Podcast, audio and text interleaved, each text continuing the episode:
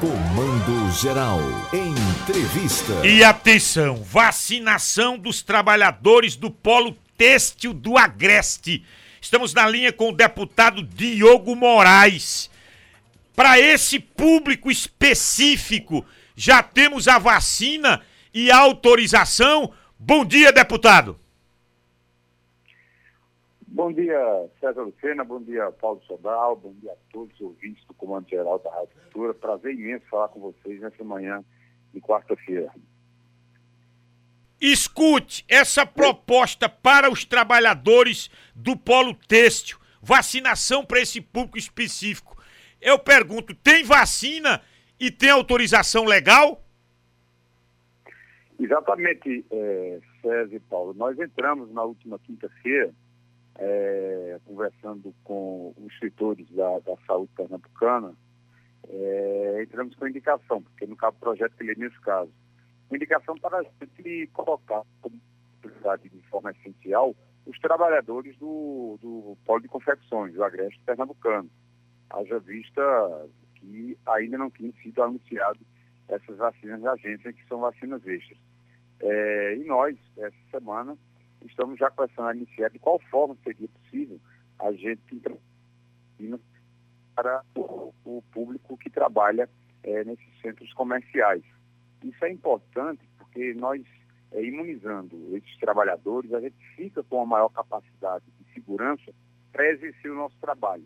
Visto que a gente recebe é, milhares de pessoas de outras regiões do país semanalmente e é, com o aumento dos casos é, da Covid-19 na nossa região de forma exponencial e assustadora também, esses níveis estão, estão instáveis, porém altos ainda, é, faz com que a gente possa é, ver o mecanismo é, e fazer a filtragem desse, desse, desse grupo, que é dos trabalhadores é, das confecções, como foi autorizado para o setor da indústria.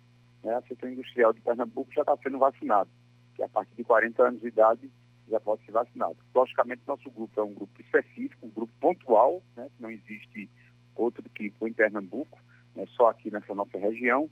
Então, o governo é sensível, nós vamos agora partir para a sensibilidade do governo federal para que envie essas vacinas é, extra ou a gente possa pedir a permissão para que a gente tenha o grupo de, de, de do trabalhador de confecções, vai isso o mais rápido possível, para que a gente possa é, começar a fazer essa vacinação.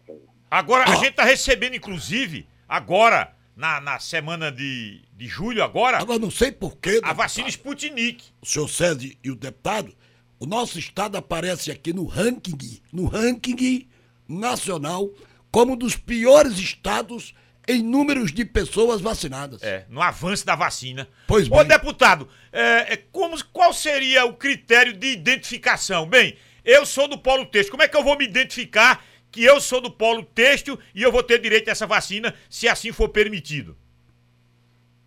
Olha, a, o grupo que, que, trabalha são aqueles que estão cadastrados no Parque 18 de Maio, no Parque de Feiras, no Moda Center Santa Cruz, no Calçadão Miguel Reis, as pessoas que efetivamente é, trabalham nesse, nesse, nesse campo.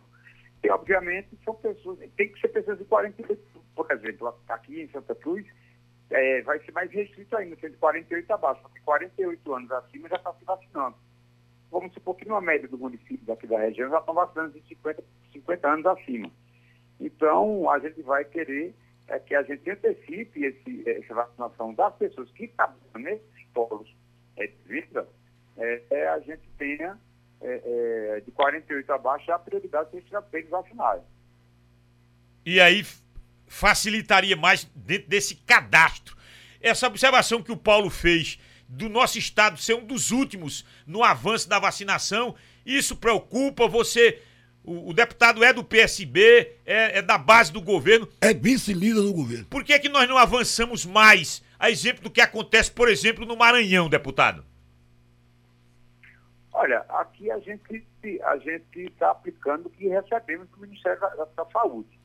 É, na última reunião do CIB, do, do Comitê Intergestores do Bipartite, que são secretários municipais de saúde, é, a secretaria tem, também cobrou mais agilidade na, na, na, questão de alimentar o sistema né, dentro das prefeituras que está vacinando, quer dizer, que aplicou a vacina, é, comunicar com maior rapidez é, oficialmente ao sistema integrado da saúde. Então, é, é, nós temos a, a, a, certeza que estamos atuando de forma correta, porque a grande maioria dos municípios estão é, é, é, concordando e fazendo a orientação do governo de Pernambuco, que é, é justamente é guardar a segunda dose. E muitos, muitos municípios brasileiros receberam a, a, a vamos supor, a, a quantia no início, vamos supor, de 100 mil doses, mas essas 100 mil doses só dá para aplicar em 50 mil pessoas, porque você tem que guardar a segunda dose dessas pessoas.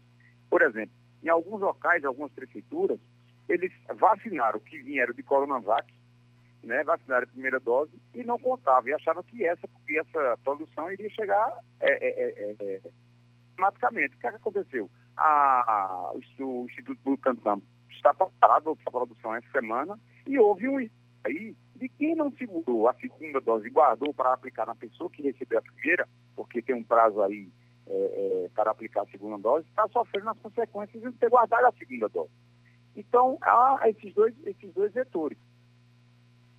É, a, a, o, o, armazenamento da segunda dose para quem aplicou é, a primeira e também a questão proporcional de você receber as vacinas de, de forma que você está aplicando da forma correta, para que a população não seja prejudicada. Tem muitos locais aí que o que recebeu de, de, de, vacina fez logo a primeira dose sem, sem resguardar a segunda, que isso está tá prejudicando alguns municípios brasileiros e alguns municípios pernambucanos. Para a gente fechar, virando a chave, o senhor já tem candidato ao governo do estado no ano que vem? Deve ser mesmo o secretário da Casa Civil, Zé Neto, o escolhido do Paulo Câmara. Nos diga, deputado. Olha, César é, e Paulo, veja, a questão de, de, de, quem é candidato, eu acho que isso a gente, a gente é muito, é, muito consciente que isso a gente só vai ter essa decisão no ano que vem. É, nos anos normais a gente já fazia isso, a Frente Popular sempre fez isso, em decidir é, essas coisas no ano de eleição. E esse ano mais especial, que nós estamos muito, muito preocupados combater o coronavírus. É lógico que nos bastidores da política, é logo se comenta, mas efetivamente, para você discutir, para você andar como pré-candidato e andar por aí é, é, é, já se articulando para uma possível candidatura, eu acho muito precoce. É, quem tem esse problema é a oposição, que não que deveria é, é, copiar a frente popular e, e, se unir para arrumar um candidato, e estão totalmente divididos né, entre três candidatos. São três candidatos que têm, suas histórias, têm seu, é, seu legado, têm, seus nomes bem postos, porém eles é que têm pressa de decidir. Nós, nós temos dois nomes postos, que é Geraldo Júlio e Zé Neto. A única certeza que nós temos é que ficamos felizes, no meu caso, que sou filiado ao PSB, é, desde 1996, quando pude me filiar ao partido, e algum partido político, eu sou filiado ao PSP. Então, eu tenho certeza que o candidato da Frente Popular, já tá, isso é, é pactuado entre todos os outros partidos da Frente Popular, que será do PSB. Então, isso a gente fica tranquilo. Isso vai caber mais um problema, um problema bom para o PSB, é escolher dois grandes quadros do nosso partido, dois grandes políticos técnicos, pessoas que têm sua capacidade, que é Geraldo Júlio, que já comprovou sendo prefeito oito anos em Recife, e Zé Neto já comprovou, passando por tantas secretarias importantes do governo Eduardo e do governo Paulo. Então, a gente, a gente deixa essa discussão é, propriamente para definição para 2022. Porém, é, é, é, os postos, os nomes estão postos e, logicamente, cada um vai trabalhando da forma que achar melhor. Enquanto nós que fazemos parte da, dos mandatos eletivos e simpatizantes, militantes do PSB, estamos ajudando Paulo Câmara a, a, a, cada dia combater o coronavírus e a gente sair desse problema que está afetando, assolando a economia pernambucana, assolando é, a, a, parte sentimental do, da nossa população e a gente tem a gente tem que corresponder, a gente tem que estar junto desse povo. Então, 22 fica para 22, lembrando que, lógico, é, tem esses dois nomes o nome que foi escolhido, para mim, será um ótimo nome para a gente ir para a rua e, e, conquistar mais uma vez o governo de Pernambuco através do trabalho que a gente vem exercendo ao longo desses anos com a gestão do PSB e da Frente Popular de Pernambuco. Es, escute, muitas mensagens chegando aqui. O, não estaria o governo do estado beneficiando Recife com vacinas? Recife está mais adiantado na vacinação. Não seria um, um benefício para o governo do PSB na capital, não, deputado?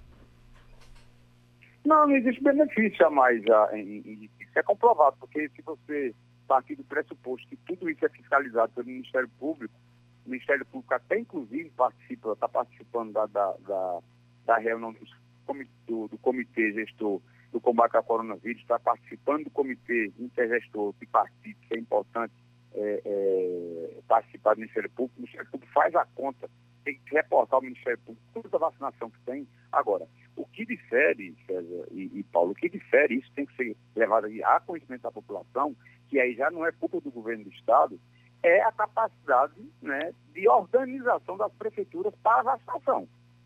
E aí por isso que uns é, é, é, vacinam de forma errônea, é, não, não vai nos grupos prioritários, é, não, não, é, às vezes há uma, uma, uma, uma bagunça na hora de, de, de, de, vacinar. E como você é obrigado a vacinar, se ficar naquele grupo, é obrigado a receber vacina. Então, a, a Recife tem uma plataforma que foi até distribuída para todas as capitais, todas as cidades do interior, foi disponível, foi dos rapazes do Porto Digital, que já mereceu destaque nacional da capacidade do aplicativo da Prefeitura de Recife, que é, é eficiente e é, é organizado, é, é, é, eles têm essa capacidade, como outras cidades têm. E eu posso dizer a você que não é questão política, não é questão de vantagem, porque é, Petrolina também está votado.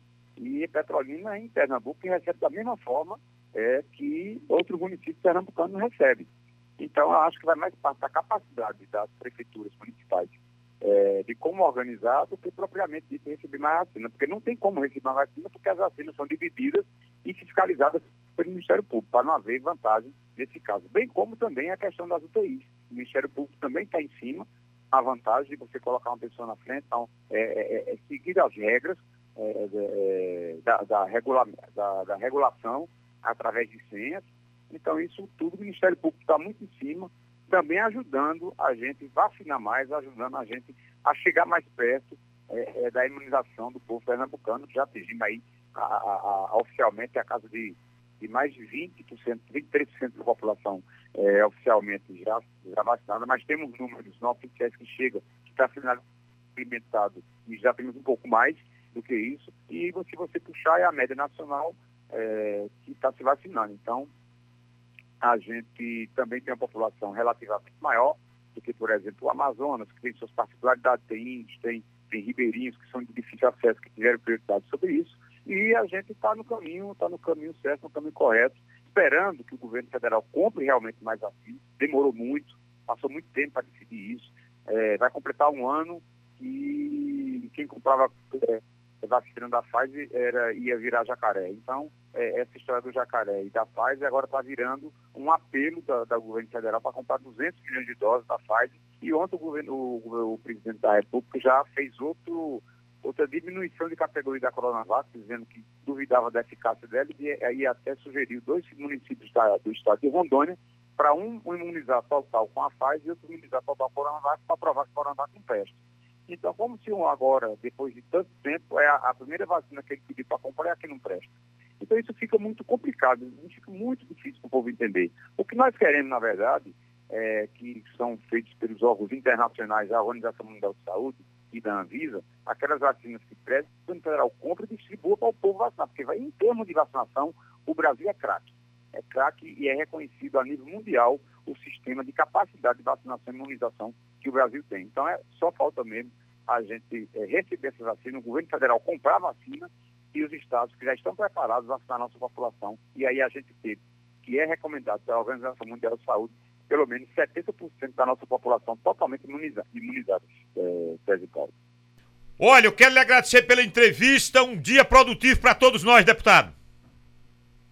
Obrigado, César. Obrigado, Paulo, a todos do Comando Geral. É, lembrando sempre que a gente está à disposição do povo pernambucano, à disposição do povo de Caruaru, para que a gente possa sair dessa, dessa, dessa pandemia o mais rápido possível. Nós estamos também lutando, e Paulo, aí, para a gente fazer, junto com o governo do Estado e as prefeituras, a gente organizar uma vez por todas a, a, o funcionamento das feiras dentro desta pandemia, para que a gente não tenha nenhum tipo de prejuízo. Nós estamos começando a, as tratativas aí de regime de, de, do dia, de, do horário de funcionamento, para que a gente não tenha prejuízo. Estamos trabalhando sempre, estamos organizando sempre a discussão, lembrando sempre que a gente tem que manter o uso da máscara, álcool em gel, distanciamento social, sair de casa se for, se for realmente é, é, é preciso e que Deus nos abençoe abençoe vocês da comunicação, que faz um trabalho importantíssimo para o povo e que Deus abençoe a todos os lados, todos os ouvintes, todos que estejam escutando esse grande programa para que a gente possa sair dessa. Um forte abraço, fique com Deus e até a próxima, Deus quiser. Ouvimos, portanto, o deputado estadual, vice-líder do apóstolo Paulo Câmara na Assembleia, Diogo Moraes,